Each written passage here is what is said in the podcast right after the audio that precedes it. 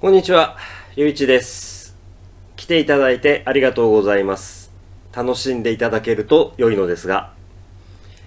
This podcast and YouTube is mainly for the people studying Japanese. I'd like to help you to listen to and understand Japanese. I really wish you to enjoy this. I'm waiting for your messages, questions, requests, and advices. ということで、今日は少し早めになるかもしれません。喋り方が。えー、練習されてる方はちょっと頑張ってみてください。で、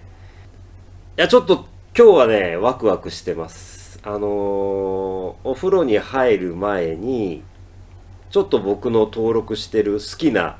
えー YouTube チャンネルを見たら、このテーマがあったので、あ、これかと思いまして。で、僕も前からこれね、一回喋ってみたいなと思ってたんですよ。うん。なので、このテーマについて話をしようと思います。えー日本語男女間の友情としてあります。英語と少しタイトルが違いますが、それについても話はします。で、今日はちょっといろいろとピックアップしてありまして。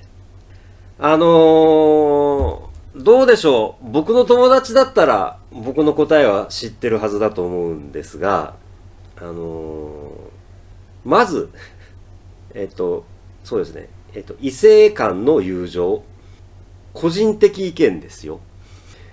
成立しないっていう発想が僕にはありえないです。はい。100%成立します。で、実際僕は、あの女性の友達いますし、で、えっと、大好きな女性の友達もいます。で、あの少しね、えっと、なんていうのかな。あの、異性間の友情、異性間は恋愛感情が絶対邪魔をするから、えー友情は存在しないっって思ってる人にとってみれば少し嫌な言い方になるかなと思うんですけど、あの、僕にしてみれば大切なことは相手の人間なんですよ。で、あのーあ、そうか。で、僕は間違えないでほしいんですけど、あの、昨日の話、昨日のね、あの、パートナーとの、あの遠距離恋愛の話もそうですけれども、あの、ぜひ間違えないでいただきたいんですが、僕は欲が深いんです。グリーディーなんです。間違えないでほしいんです。だから、人間関係において、つまり、あの、恋愛とか、セックスとか、相手の人間に対して、あなたは、セックスしか求めないんですかって。あなたの欲求ってその程度のもんなんですかって僕は思いますね。相手の人との人間関係を築くにあたって、他に興味を持ってるものっていくらでもあるし、あの相手から学べるものってすごくたくさんあると思うんですよ。で、それを考えたときに、相手が女性か男性かなんて関係なくないですか？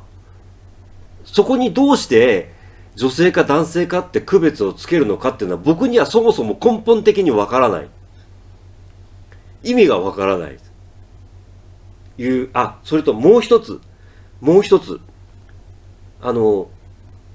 根本的な問題として、男性を好きな男性っているわけじゃないですか。女性を好きな女性っているわけじゃないですか。じゃあ、その人たちはどうするんですかっていう話なんですよ。その方たちのことを完全に頭から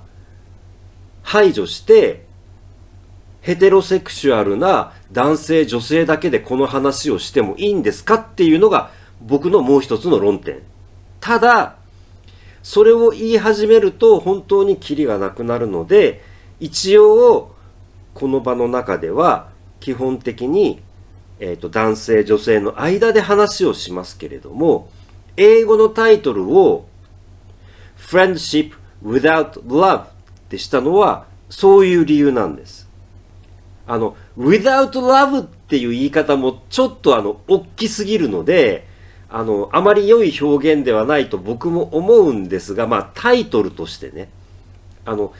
これを見てくださってる方は、日本語も英語も、えー、分かってる方だと思いますので、日本語のタイトルと英語のタイトルと両方見た上で理解をしてくださると思っております。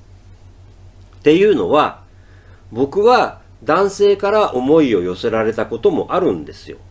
で、その時に、あの、非常に困りまして、で、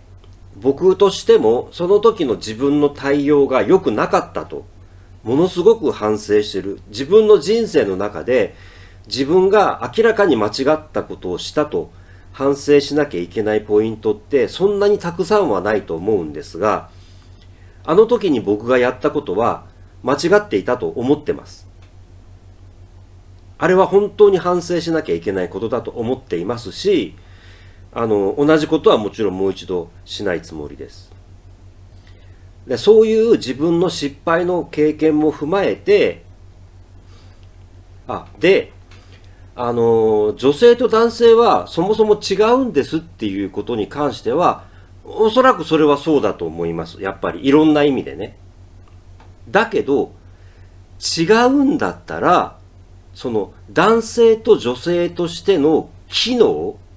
セックスとしての機能だけじゃなくて、それ以外の違いに興味はないんですかっていうことなんですよ。自分にないものは相手から学べるわけじゃないですか。だから、相手をそもそもあなたは人間として見てるんですか？恋愛感情なんかよりも相手を人間として見るのであればそこに成立するのは友情だと思います。ただ、実際にこれが難しいっていうことは僕も知ってます。あのー、例えば、えっと、女性の方と友達になったとします。で、その時に、えっと、例えば、彼氏とか、その、その女性の友方が付き合っている彼氏とか、あるいは旦那さん、えっと、パートナーの方が嫌だって言うから僕とは会えないんですっていうことは、これ人生、僕の人生において何回も起きてます。あるいは、えっと、結婚することにしたからもう友達としては会えませんって言われて友達の女性が離れていったこともあります。それから僕が例えばなんですけれども、あのー、まあこれはもうつい最近もあることですけれども、僕パートナーいますよね。だけど友達の女の子と二人で遊びに行ったりします。ご飯食べに行ったり、カラオケに行ったりします。っていう話をすると、え？ー、って驚かれることがよくあります。まあ、